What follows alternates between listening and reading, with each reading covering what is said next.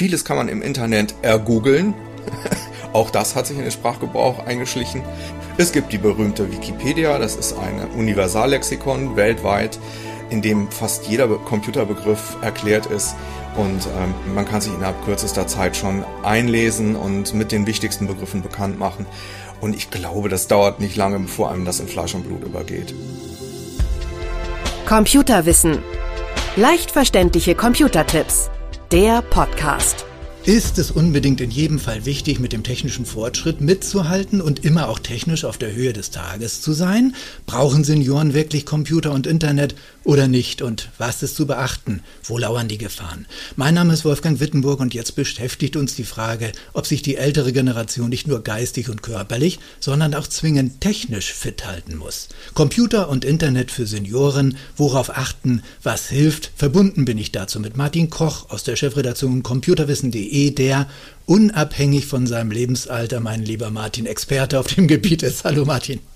Hallo Wolfgang, schön dich zu sprechen. Ja, ich freue mich auch. Pass auf, jetzt geht's los. Das Internet und die Senioren, ein ewiges Thema, heute auch bei uns beiden. Warum, sagst du, sind Computer und Internet auch für die ältere Generation schon sinnvoll?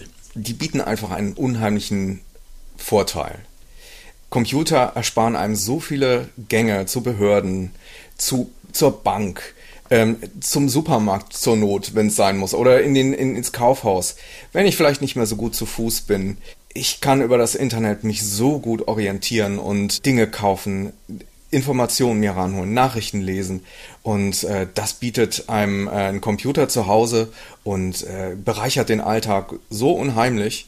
Äh, das war das, das, mir fehlen die Worte, wie du merkst, äh, weil es einfach so viele unterschiedliche Möglichkeiten sind, die einem das bietet. Und meine Antwort ist ja, selbstverständlich lohnt es sich, einen Computer anzuschaffen und sich da fit zu halten und auf dem neuesten Stand zu bleiben. Ja, hast du auch deine Eltern höchstwahrscheinlich schon überzeugt oder sowas? Also ich habe hier bei uns so im Umfeld, äh, das sind immer so die Älteren, die sagen, ja, das ist ja alles schön und gut, ich mache das auch, aber aber kann die Bank nicht noch wenigstens einen Kontoauszugdrucker aufstellen? Die wollen immer noch mal was haptisches haben. Das ist glaube ich so ein kleiner Haken. Ja, das ist vollkommen richtig bei meinen Eltern ist es, hat es auch noch nicht bis zum Online-Banking gereicht. Aber meine Mutter ist trotzdem begeisterte Internetnutzerin und eigentlich auch schon sehr, sehr lange dabei. Die hat also ähm, als Sekretärin den Computer noch im Büro kennengelernt und hat das dann äh, nach der Rente ins Privatleben mit ihrem Laptop mitgenommen und kommt da wunderbar mit klar. Mein Papa ist da nicht ganz so begeistert, aber der lässt das dann meine Mutter machen und äh, ist froh, dass er dann im, unterm Strich trotzdem äh, das Internet im Haus hat. Und klar, natürlich, äh, die möchten gerne auch einen Kontoauszugdrucker am liebsten noch vor Ort haben. Ah ja, aber das ist einfach nicht mehr unsere Zeit. Ne? Die Banken wollen natürlich auch Geld sparen und die haben gemerkt, man kann das auch prima digital per Internet machen. Ja, und dann werden halt immer mehr Filialen geschlossen und immer mehr äh, EC-Automaten eingespart. Ja, das Ende vom Lied ist, ähm, das Internet hilft. Und äh, ja, und wenn man in der Situation ist, als älterer Mensch auf dem Dorf zu wohnen und mit dem Bus vielleicht in die nächste Stadt fahren zu müssen, dann ist man doch sehr froh, wenn man einen Computer zu Hause stehen hat, mit dem man im Zweifelsfall dann innerhalb von einer Minute auf sein Konto zugreifen und eine Überweisung tätigen kann und, und schauen kann, wie viel Geld ist überhaupt noch da. Ja, und wie man in Hamburg hier so schön sagt, ja auch bei jedem Schiedwerder. Du musst ja nicht den berühmten Fuß vor die Tür setzen. Was sagst du, welche Anwendungen sind empfehlenswert? Touchscreen oder eher Tastatur und Maus? Was hältst du für die ältere Generation für gut? Ich denke, dass ein ganz normaler Laptop oder ein ganz normaler PC noch am besten sind, weil mit Maus und Tastatur kann man gut arbeiten, die äh, Darstellung am Bildschirm ist angenehm und ähm, ja, man kann in Ruhe davor sitzen und kann sich Zeit nehmen. Also Tablets und äh, Handys funktionieren auch wunderbar. Die Bedienung per Touchscreen ist prima, aber ich glaube, wenn man tatsächlich was in Ruhe lesen möchte oder wenn man Online-Banking betreiben möchte, sowas funktioniert am großen Bildschirm vielleicht nochmal einen Tick bequemer und angenehmer. Und ich persönlich würde dazu neigen, doch einen großen PC zu nehmen. Aber das ist kein Muss. Das kommt so ein bisschen natürlich auf jeden individuell an. Habe ich lieber ein kleines Tablet bei mir auf der Couch, dann brauche ich nicht erst ins Büro zu gehen. Oder äh, arbeite ich vielleicht gern mit dem Handy, dann kann ich auch ähm, ja, Apps runterladen, die ich nur mit dem Finger bedienen kann. Mhm. Ähm, klar, das ist Geschmackssache, aber im Großen und Ganzen, ich persönlich ähm, würde eher dazu neigen, einen großen PC oder einen Laptop zu nehmen. Ja, bin ich bei dir. Ich glaube, das könnte auch der Kompromiss sein, äh, wenn man wenn man sagt, auf der einen Seite Technik, aber auf der anderen Seite ein bisschen was Haptisches noch, denn Maus und, und Tastatur sind ja doch erinnern noch ein bisschen an die Schreibmaschine zumindest, sag ich mal, nicht? Ja, ganz genau, ganz genau. Es ist noch nicht so ganz modern wie ein äh, Touchscreen.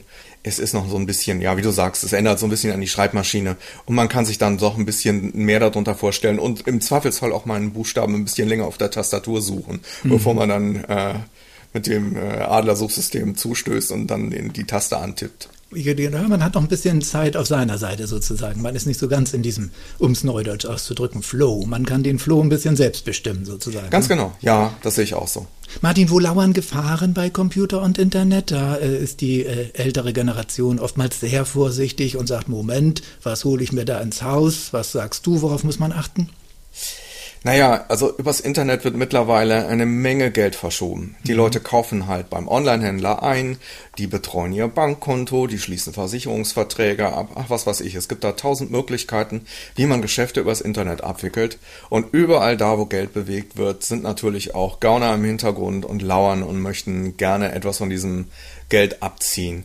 Und äh, ja, es gibt äh, vom, ich sag mal, das bekannteste Beispiel vielleicht sind sogenannte Fake-Shops.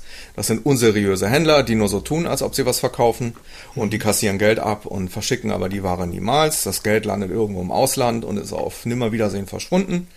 Und äh, wenn man sich was Teures gekauft hat, vermeintlich, kann das schon eine Menge Geld kosten, dass man dann von jetzt auf gleich los ist.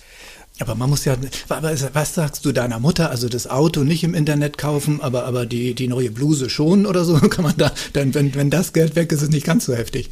Ja, natürlich. Äh, also ich würde, ich würde sie ihr vor allem raten, sich an bekannte und äh, vertrauenswürdige Händler zu halten, von mhm. denen man weiß, dass die seriös sind, dass die liefern, dass die zuverlässig sind und dass mein Geld da nicht auf Nimmerwiedersehen verschwindet. Mhm. Ähm, also Amazon ist natürlich das größte und bekannteste Beispiel, aber auch der Otto-Versand oder Quelle oder was weiß ich, wen es da im Internet heutzutage noch gibt. Die bekannten Größen kann man jederzeit nehmen, um ja. sich äh, da Sachen zu kaufen und vielleicht auch mal hier und da einen Euro zu sparen. Ja. Was immer verdächtig sein muss, sind Schnäppchenangebote, die zu günstig sind, um wahr zu sein. Mhm. Wenn so ein Schnäppchenangebot viel, viel günstiger ist als überall sonst, dann ist es meistens ein Betrugsversuch, ganz ja. einfach. Und da kann man auch so ruhig sagen, äh, also jetzt da, da ruhig mal auch mal die Nachbarn fragen. Nicht, nicht sagen, oh, der hat das noch nicht mitgekriegt, ich kaufe schnell, sondern ich gehe mal rüber und sage, du, also ich habe hier ein Schnäppchen und der sagt, das hatte ich vor vier Wochen auch schon abgelehnt. Und ich glaube, genau. ein, nicht richtig, nicht? Und ein Tipp, glaube ich, ist auch noch, dass du auf die, auf die äh, Zeile dieser, wo du, wenn du eine Mail kriegst oben, dass du da nochmal raufklickst und guckst, wo die tatsächlich herkommen, nicht? Ob da steht Sparkasse und hinterher geht's in die Türkei mit, mit, dem, mit, der, mit der Kennung oder so.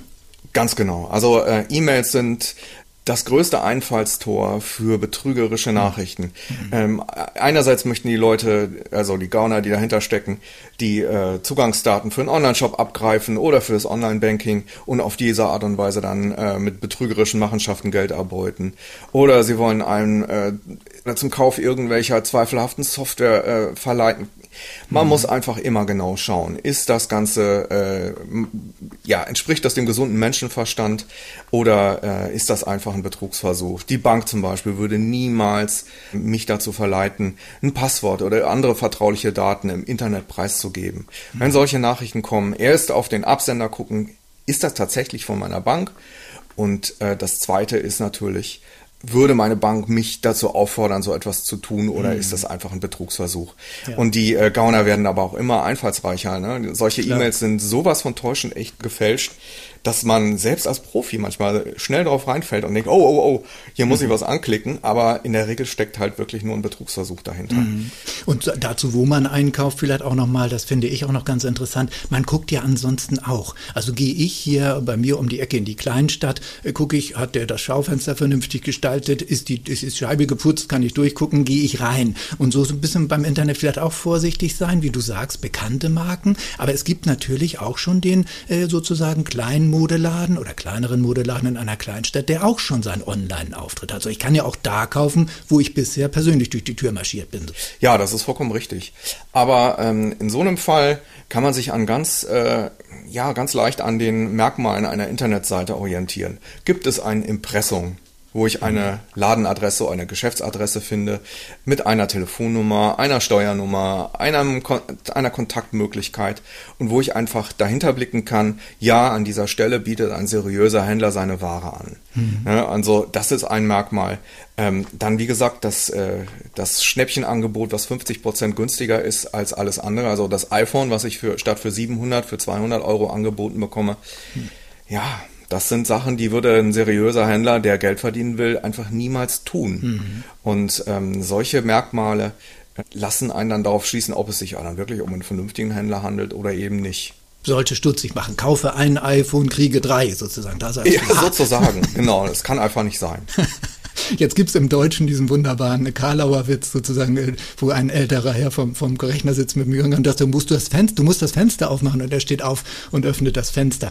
Wie leicht oder schwer ist Englisch als Computersprache? Da ist, glaube ich, auch eine Hemmschwelle. Das ist zwar international, aber für die ältere Generation, hast du da Tipps und Tricks?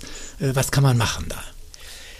Ja, es gibt schon einen gewissen Fachjargon. Das ist nicht zu leugnen. Der Computer heißt eben Computer und nicht Rechenmaschine. Mhm. Und äh, das Internet heißt Internet und nicht Netz oder weltweites Netz oder wie auch immer. Mhm. Aber viele dieser Begriffe haben sich mittlerweile in den täglichen Sprachgebrauch eingeschlichen.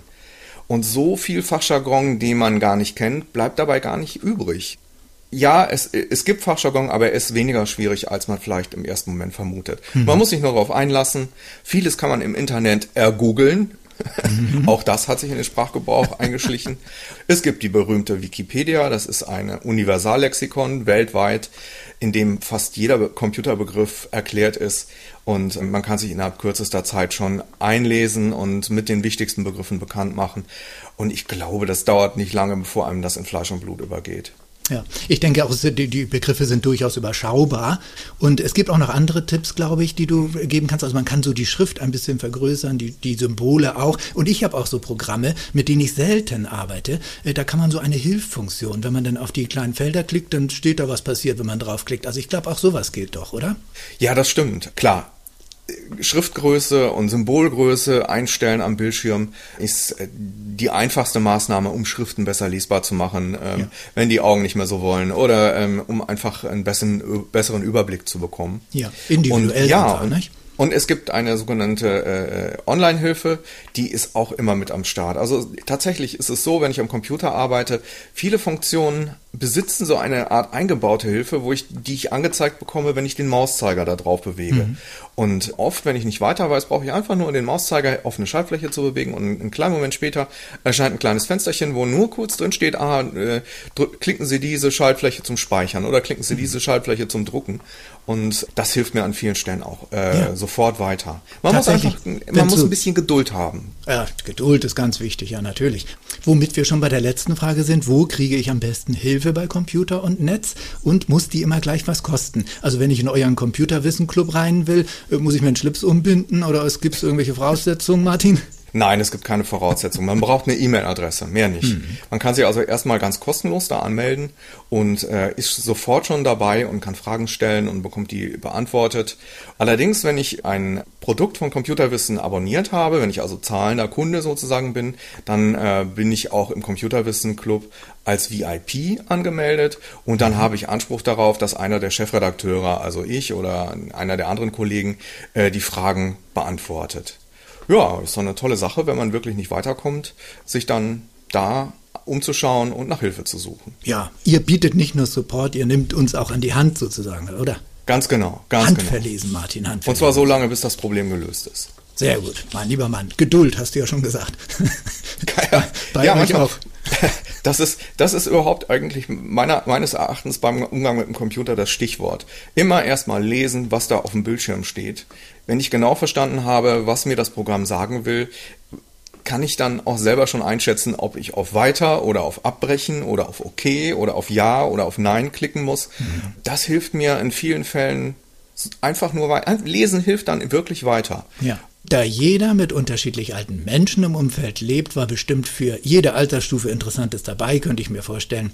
Und ich bedanke mich für das Teilen seiner Expertise, nicht nur mit der Mutter, sondern auch mit uns bei Martin Koch aus der Chefredaktion computerwissen.de.